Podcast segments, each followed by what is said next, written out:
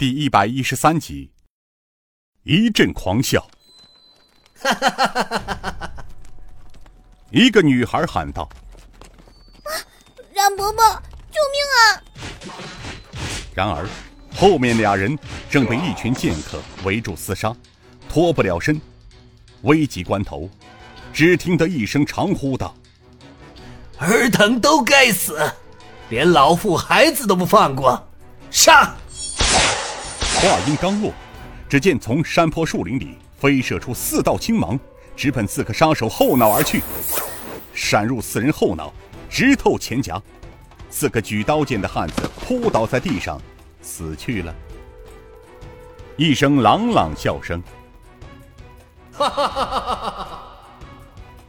震得路上拼杀的黑衣剑客们停住了手，惊恐万状的四下张望，而被围住的那两个中年却已伤痕累累。用兵刃撑在地上，不让身体倒下。听好了，你们绵山市二兄和悬空洞的恶徒们，老夫早就想铲除掉你们，怎奈上天有好生之德，所以老夫才一直留着你们悔过。然而你们却不知悔悟，今日。又做东厂的帮凶，残害无辜，你们的死期到了。声音是从四面八方传来的，赶到的尹建平一阵狂喜，他急忙喊道：“师傅，是你老人家吗？平儿来了。”又听得一声长笑：“哈哈哈哈哈！平儿，好孩子。”你能够安然出山，老夫欣慰了。你的事情，你雅叔都与我说过了。咱们师徒总有见面之日。眼下刘延昌孤注一掷，收买了大批的黑道高手，到处追杀天地九杀，还有风云长、李大年、顾东平、陈武三人。老夫赶过去。救了他们，这里这些江湖败类，为师就交给你了。都是些恶贯满盈之人，不要手下留情。吃完之后要赶回靖江去，你妹妹他们在那里等你。声音远去了，尹建平呆立在路上。天王四星、洪金宝、刘应坤都一起到了。香儿和洪金宝把几个妇儿安慰了一番，让他们先留在路边休息。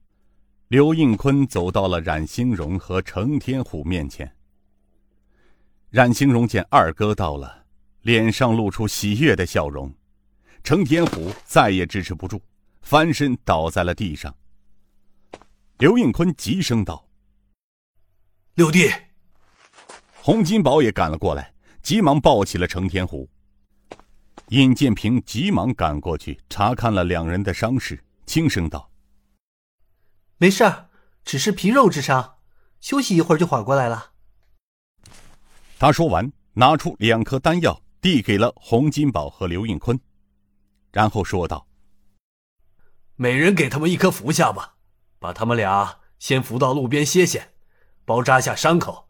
这里的事情我们会处理。”绵山十二雄。和空洞的杀手，听到说话之人已走，都长长舒了口气，犹如从鬼门关回来了似的。尹建平站起身来，缓缓地看了一眼这些江湖黑道人物，大概有三十多人。他冷笑道：“各位，你们的路走到头了。”绵山中的一个使刀的大汉用刀指着尹建平道：“小子。”你又是谁？尹建平道：“我是谁，对你们来说已经不重要了，因为，因为你们都快要死了，所以，即便是知道了，又能怎样？”另一个裘鬓大汉说道：“小子，老子看你是初生乳犊不怕虎，咱老包看在你乳臭未干，赶快滚回你娘的怀里吃奶去吧！” 众人大笑。不知又是谁道：“小白脸儿，人都没长成，还跟爷们舞刀弄剑的，回家让你娘来陪众位爷玩玩。”话未说完，众人眼前一花，只见一个银色的灰影一闪而过，一阵清风，只听得一声惨烈的叫声。众人中有人倒了下去，一根粗木棍从他的眼中直插到后脑，抽搐着身子歪倒在一旁。众人惊呆了，那么多的人都没有看清楚是谁下的这个手。再回头看时，只见尹建平还是站在原地一动不动，他的身后多了四个银衣人。